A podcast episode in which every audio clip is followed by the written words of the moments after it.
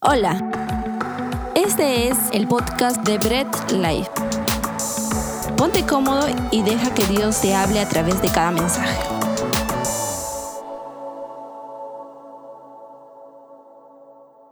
Muy bien familia, ahora sí vamos a empezar nuestra prédica. Estamos en nuestra serie full llenos del Espíritu Santo. Entonces, ya hemos visto de qué trata la llenura, hemos visto también que la llenura es exclusiva para los hijos de Dios y nos estamos refiriendo que hay una característica esencial, que un hijo de Dios vive, o, vive imitando a Dios. ¿Ok? Un hijo de Dios siempre vive buscando imitar a Dios. ¿Y cómo lo hace? Porque a veces uno puede pensar es imposible que un ser limitado imite a un Dios todopoderoso. Sin embargo, Dios nos los hace tan sencillo que lo único que nos hace es amar como Cristo amó, no como tú quieres amar, sino viendo como Cristo amó a las demás personas de una forma sacrificial, cuidando tu manera de hablar. Ya no, vas, ya no tienes que hablar por hablar, ya no tienes que ser de repente soez al hablar, ya no tienes que ser lisuriento al hablar, ya no tienes que hablar tonterías, ¿no? Ni siquiera cosas, eh, ni siquiera prestarte para las bromas eh, de índole sexual, sino tienes que cuidar tu forma de hablar. Y la, la última es cuidándote de la idolatría. Y esto vimos también que tiene que ver mucho con, con el amarse a uno mismo, no solamente con ídolos, sino el amarse a uno mismo, eh, los deseos internos apasionados, y esto tiene que ver mucho también con los deseos sexuales, eh, mucho que ver también con los deseos de, de ansiedad de querer lograr algo, y esto tiene que ver mucho con la avaricia, la idolatría tiene que ver mucho con deseos sexuales y avaricia, ya lo hemos visto bien. Ahora, Solo los hijos de Dios son conscientes que deben vivir imitando a Dios. ¿Por qué? Porque tienen el Espíritu Santo muy dentro de ellos, viviendo, morando en ellos, quien los conduce, los guía toda verdad, redarguye constantemente su vida. Y estos hijos de Dios buscan ser llenos del Espíritu Santo. Ellos buscan que el Espíritu Santo sea quien los controle. ¿Ok? Ellos buscan que sea el Espíritu Santo quien tome el control de sus vidas. Entonces, eh, no solamente es que busques imitar a Dios, ya sabemos que solo un hijo de Dios vive haciéndolo, sino es que vivas una vida de obediencia a su palabra. Y este es el segundo tema, o el segundo punto que vamos a ver. Ya hemos visto, la llenura es exclusiva, pero también la llenura es obediencia. Y quisiera continuar, vamos a leer ahora Efesios 5 del versículo 6 al versículo 17 y vamos a leerlo en la traducción del lenguaje actual que me está gustando mucho. Dice, no se dejen engañar con ideas tontas, pues por cosas así Dios castiga terriblemente a quienes no lo obedecen. Así que no tengan nada que ver con esta clase de gente. No conocer a Dios es como vivir en la oscuridad. Y antes ustedes vivían así, pues no lo conocían pero ahora ya lo conocen y han pasado a la luz.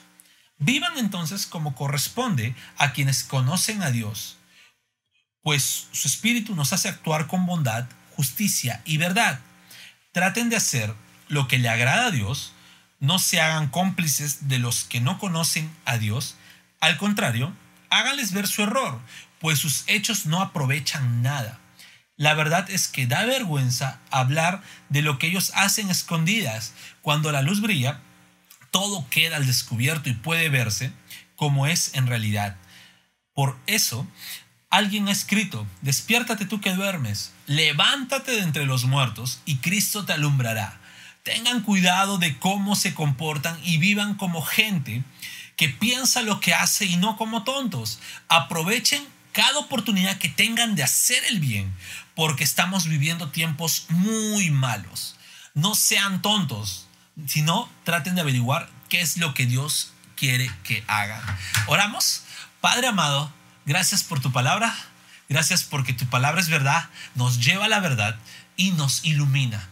Dios, te pedimos que nos des humildad para recibir corrección, para recibir exhortación, para recibir edificación y Dios amado, abre nuestro entendimiento, no permitas que nada nos distraiga, porque queremos salir llenos y alimentados de ti.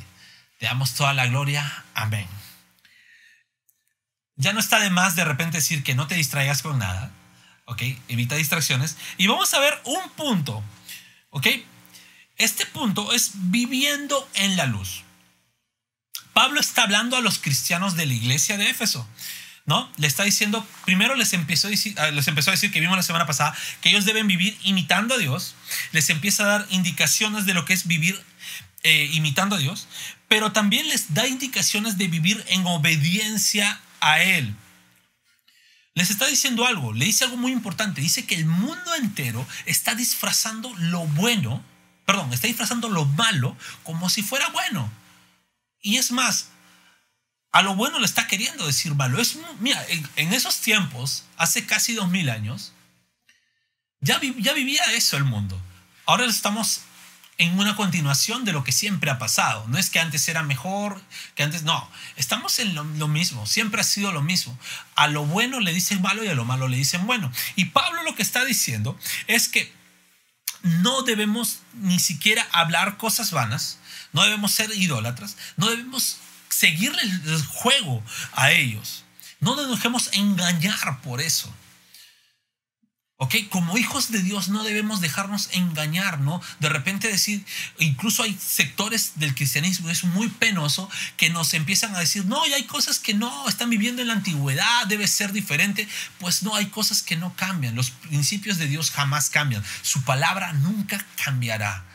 Bien, entonces, lo que Pablo está diciendo es, no se dejen engañar por ellos, que ellos van a ser castigados.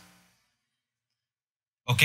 Todas las personas que actúan mal en este mundo van a tener su castigo y van a ser duramente castigados. Entonces ustedes como hijos de Dios no se dejen engañar. Y eso tiene mucho que ver con un par de versículos antes que dice, no tienen que ser idólatras, no tienen que hablar de cosas vanas. Bien, ahora, Pablo eh, dice que no tengamos nada que ver con estas personas. Y acá ya empieza de repente la división y van a haber algunos eh, muy radicales, ¿no? Y se respeta. No, no comparto la opinión, voy a ser tajante en eso, pero se respeta que dicen, no tenemos nada que ver con el mundo, entonces no tienes que tener amigos cristianos, no tienes que trabajar en lugares, pero no tienes que tener amigos que no sean cristianos, no tienes que trabajar en lugares donde tu jefe no sea cristiano, no tienes que, y empieza todo eso, ¿por qué? Porque la palabra me dice que no tengas nada con el mundo, no, y no se está refiriendo Pablo que no te acerques a personas incrédulas ni que tengas de repente un lazo eh, de cercanía. No, lo que Pablo te está diciendo y lo que quiere Dios enseñarnos aquí es que tu comportamiento no sea como la de un incrédulo. Tu comportamiento no tiene nada que ver con el comportamiento de un incrédulo. Y acá es donde nosotros debemos empezar a trabajar. ¿Me estoy comportando como un incrédulo? ¿Mi comportamiento me hace ver más como un mundano que como un cristiano? No está diciendo que de repente, oye, porque te pones eh, una casaca o un pantalón jean, ya estás vistiéndote como un increíble. El cristiano viste con saco y corbata. No, no te está diciendo eso, sino tu comportamiento, tu actitud, tu forma de expresarte, tu forma de reaccionar, está siendo igual que una persona del mundo. Eso es lo que un cristiano debe empezar a trabajar. No vivir como una persona que no conoce de Dios, vive, sino de una manera muy diferente. Y vamos a hacernos una pregunta. ¿Cómo puedo vivir una vida de obediencia a Dios? Y acá es sencillo. Antes de ser cristiano, antes de que aceptes que, y hagas a Jesús tu Señor, ¿no? Antes que te arrepientas, antes de todo, vivías en una vida de oscuridad. Esto es algo que día a día vamos iluminando. Mientras que más conoces de Dios, más te debe sorprender. Mientras más aprendes de la palabra, mientras más estudies la palabra, mientras más ores, mientras más tengas una relación con Dios, tu vida se empieza a iluminar. Sientes cómo la luz de Dios te llega. Debes gozarte en ello, ¿no? Cada vez que abras la Biblia, debes sentir esa pasión de que algo nuevo vas a aprender. Cada que entres a orar en tu habitación o estés orando en la calle o estés escuchando una canción de alabanza, de adoración o estés escuchando o tú estés en tu, en tu momento de adoración, pues debes sentir que esa relación tiene que ser algo muy nuevo. y tienes que sentirte tan apasionado. ¿Por qué? Porque es como que la luz te está llegando. Estabas en oscuridad y día a día Dios y Cristo te va iluminando con su luz. Eso es lo que debe pasar con tu vida. ¿Ok? El vivir en luz te hace actuar con bondad, te hace andar con justicia y te hace andar con verdad. Eh, Pablo nos da algunas indicaciones de cómo una persona vive en luz. Ya sabemos que vivir en luz es vivir en obediencia. Y nos habla de buscar agradar a Dios. Pero vamos a buscar agradar a Dios no de un modo religioso. No un modo de que hacerme un horario y decir esto le agrada a Dios. No, no, no. Sino que sea parte de tu estilo de vida. Recordemos que el ser cristiano es nacer de nuevo. Dios nos da una nueva naturaleza. No se trata de obligación, sino se trata de un estilo de vida que sea tan natural en ti que no necesites exigirte. Ok, tu vida cristiana debe ser natural en ti. Bien, ahora, ¿cuáles son estos puntos? Yo te voy a dar tres. Primero es, no seas cómplice de los que viven en oscuridad. Todos estamos de acuerdo que el mundo sufre diariamente las consecuencias de la caída, las consecuencias del pecado. Estamos rodeados de personas que viven en oscuridad. ¿No? No debemos ser partícipes de sus malas actitudes, de sus malos comportamientos, ¿no? No debemos prestarnos para ello. Brother, amigo, amiga, no te prestes de repente para un mal chiste. No te prestes para de repente un doble sentido. ¿Ok? No nos prestemos para las cosas del mundo. No te estoy diciendo que no seas chistoso, no te estoy diciendo que no seas, tengas un buen sentido del humor. Eso tienes que hacerlo. Y si eres soltero, mucho más. Acuérdense que un soltero tiene que ser gracioso para que la mujer que quiera conquistar no se dé cuenta que es feo porque es gracioso, ¿ok? Pero lo que te estoy diciendo es no te prestes para bromas de doble sentido, no te prestes para cuestiones que no tienen nada que ver al comportamiento de un hijo de Dios. Esto me costó muchísimo a mí. Me costó muchísimo. Gracias a Dios sigo luchando contra ello, pero cuesta. Pero no te prestes hacia eso, no te conviertas en un cómplice. Y ahora, ¿cómo no te conviertes en un cómplice de ello cuando tú les haces ver sus errores? Están hablando de algo en doble sentido, o hablando de fulanita de tal, o están de repente haciendo una mal broma, pues hazle ver, oye, no está bien lo que están haciendo. Sorry, pero no me presto para ello. Así no te estás haciendo cómplices. ¿Ok? Y cuando tú haces ver el error a estas personas, ¿sabes qué está haciendo? Está haciendo luz para este mundo. ¿Por qué? Porque cuando tú no te conviertes en cómplice, lo que estás haciendo es alumbrándoles sus caminos, haciéndoles ver la verdadera senda, ¿no? Haciéndoles ver que su camino está en error. También está siendo partícipe en su resurrección espiritual. No digo que tú tienes algo que ver, sino está siendo partícipe. ¿Por qué? Porque ellos están muertos en su propia oscuridad. Y cuando tú brillas, estás haciendo brillar la luz que Cristo ya te dio a ti primero y estás haciendo el reflejo de Jesús. Y estás siendo, en pocas palabras, partícipe. Entonces, no seas cómplice de los que viven en oscuridad. ¿Cómo? Siendo luz. Un segundo punto que Pablo nos da es que debes vivir como gente pensante. ¿No? Eh, debemos tener mucho cuidado en cómo actuamos, en cómo nos comportamos. Y esto nos va a llevar a dos elecciones. Vivir como gente que piensa o vivir como un tonto. ¿No? La traducción del lenguaje actual me gustó porque dice de frente tonto, lo dice dos veces.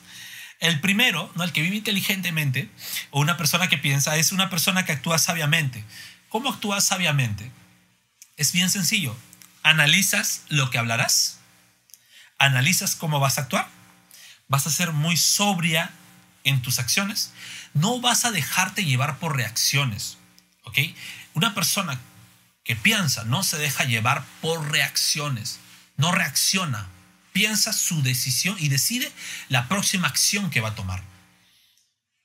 Eh, tienen una personalidad definida y son muy difíciles que se dejen influenciar por lo malo.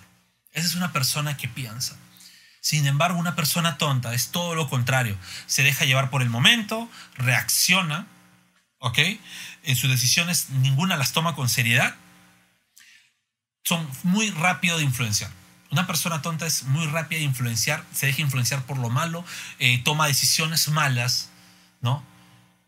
Y la verdad, solamente son dos decisiones. O eres una persona pensante o eres una persona tonta. Y Pablo nos dice, vivan como gente pensante, no como gente tonta. Saben, a lo largo del tiempo, a lo largo de la vida de una persona, puedes ver que existen solamente esas dos características. Y muchas veces en nuestra vida estamos como que deambulando, ¿no? Agarramos, vivimos a veces como gente pensante, pero a veces reaccionamos tontamente. Y estamos de esa manera. No siempre elegimos vivir como gente pensante, pero como hijos de Dios debemos buscar siempre hacerlo, diariamente, buscar pensar cada decisión que tomemos, buscar pensar cada, cada paso que demos y en lo posible evitar ser tonto y en lo posible evitar actuar como tonto, ¿no? Y esto nos lleva a un tercer principio, que un hijo de Dios vive haciendo el bien hay una dura crítica que el mundo hace a los cristianos y es completamente, bueno, completamente cierto, también lastimosamente cierto, es que el cristiano predica muy bien, pero no hacen el bien. El cristiano predica muy bien del bien, pero no hace el bien. Somos muy buenos exponiendo lo que está bien y lo que está mal, pero somos muy malos viviéndolo. ¿Saben por qué pasa esto? Porque como cristianos a veces nos centramos solamente en los pecados por comisión, en los que la Biblia nos dice, eh, no lo hagas, ¿ok? No cometas esto, no cometas lo otro, no hagas a tal cosa, ¿no? y nos centramos solamente en ese tipo de pecados, y está bien, no está mal. Sin embargo, fallamos en los pecados de omisión y muchas veces somos pecadores por omitir cosas. ¿Y qué omitimos? Cosas que la Biblia nos dice, haz aquello, haz el otro. Y entre, las, entre todas esas cosas está, haz el bien. La Biblia nos dice que inclusive cuando sabemos hacer el bien y no lo hacemos, nos es considerado pecado. Y muchas veces estamos pecando de esa manera, que, no sabe, que sabemos qué cosas son las que debemos hacer y no las hacemos. Motivos, solo tú lo sabes. Sin embargo, estamos pecando de esa manera. Y con hacer el bien, no quiero que disfraces tu ego y tu vanagloria de falsa piedad. No quiero que lo disfraces y digas, bueno, voy a hacer el bien y no. No se trata de eso, no se trata de vivir una falsa piedad. Se trata de completamente sentir una piedad como hijos de Dios y vivir haciendo el bien. Y no hay nada más cercano a lo que decía Pablo. Los tiempos malos los estamos viviendo también hoy. Es tiempo de vivir haciendo el bien. Pablo dice, estamos en malos tiempos, vivan haciendo el bien. Y no ha cambiado la cosa. Estamos en malos tiempos, vivamos haciendo el bien. Al final de todo este sermón, Pablo, inspirado por Dios, nos dice, no vivan como tontos, busquen vivir como Dios quiere que vivan, busquen hacer lo que Dios quiere que hagan. Entendamos que vivir como nosotros queremos es vivir tontamente busquemos siempre cumplir la voluntad de Dios. Mira, debes vivir en, la luz de la verdad. ¿Y cómo vives en la luz? Recibiendo la luz y. Ese es vivir en la luz. La palabra de Dios es lámpara a nuestros pies, es quien lumbrera nuestro camino. Debemos estar constantemente meditando en la palabra de Dios. Pero hay algo muy importante. Es lámpara a los caminos de los hijos de Dios. Y es ahí donde entra lo segundo. Jesús nos dijo a nosotros, ustedes son la luz del mundo.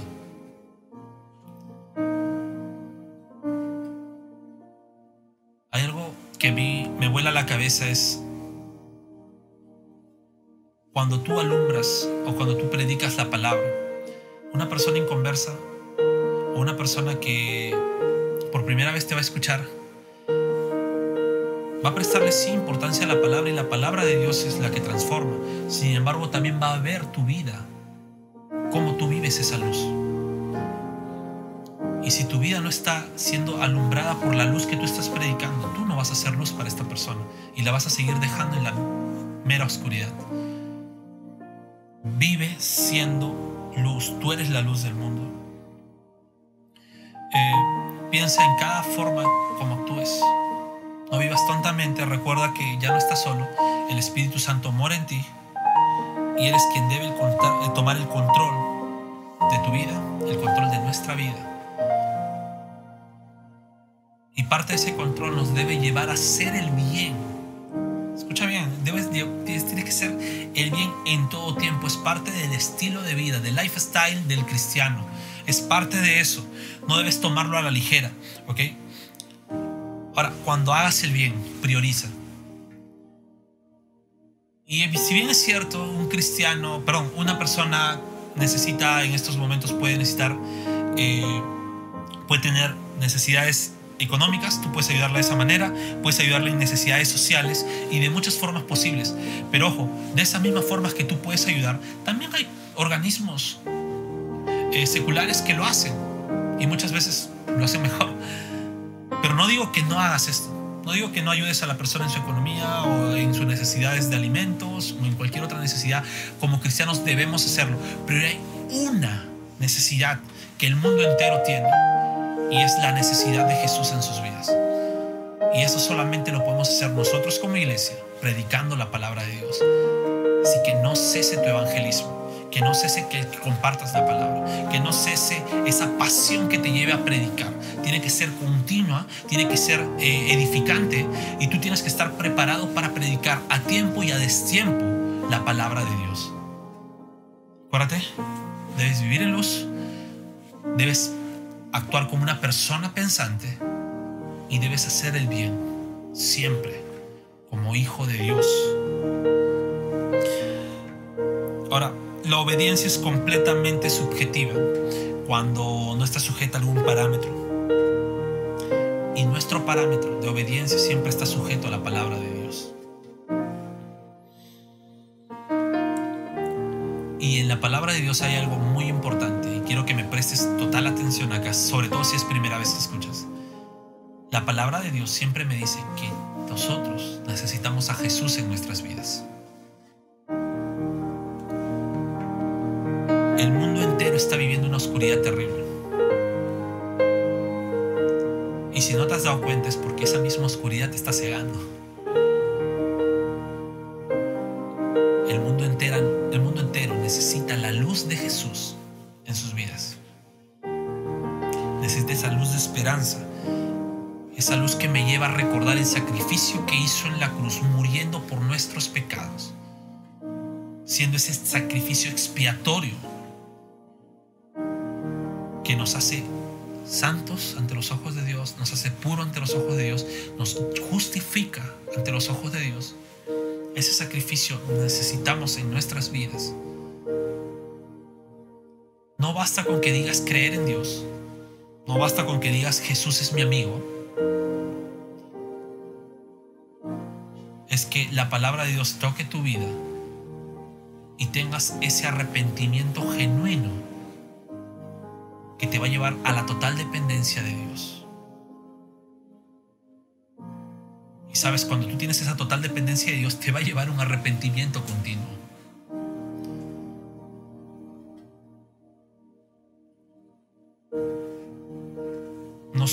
Mismos no nos podemos salvar.